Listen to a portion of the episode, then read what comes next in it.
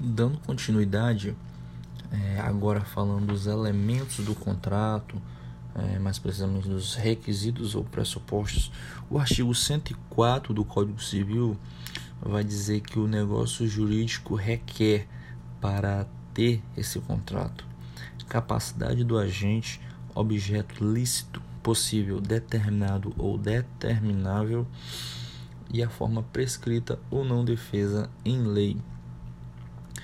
Quanto à capacidade do, a capacidade do agente, Carlos Roberto Gonçalves ele vai dizer que é, é duas ou mais pessoas que vão constituir um contrato, é, um negócio jurídico bilateral ou até mesmo plurilateral, como elemento, como um primeiro elemento, né, ou condição subjetiva para a validade do contrato.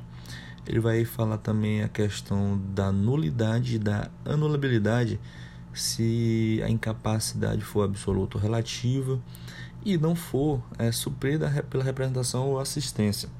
E vai falar também da capacidade de contratar, né, nesse rol da capacidade do agente, pois essa capacidade de contratar deve existir no momento da convergência de vontades.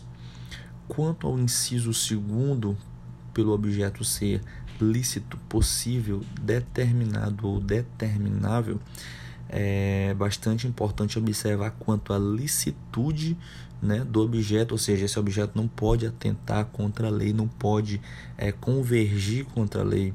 O objeto, ele, é, quanto à possibilidade dele, né, ele tem que ser possível. É, caso contrário, o negócio jurídico pode ser nulo.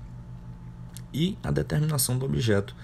É, a indeterminação né, ela é suscetível é, de determinação no momento da execução, né?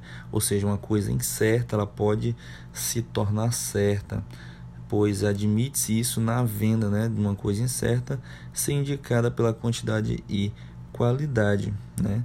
E vai se tornar algo determinado a partir da escolha.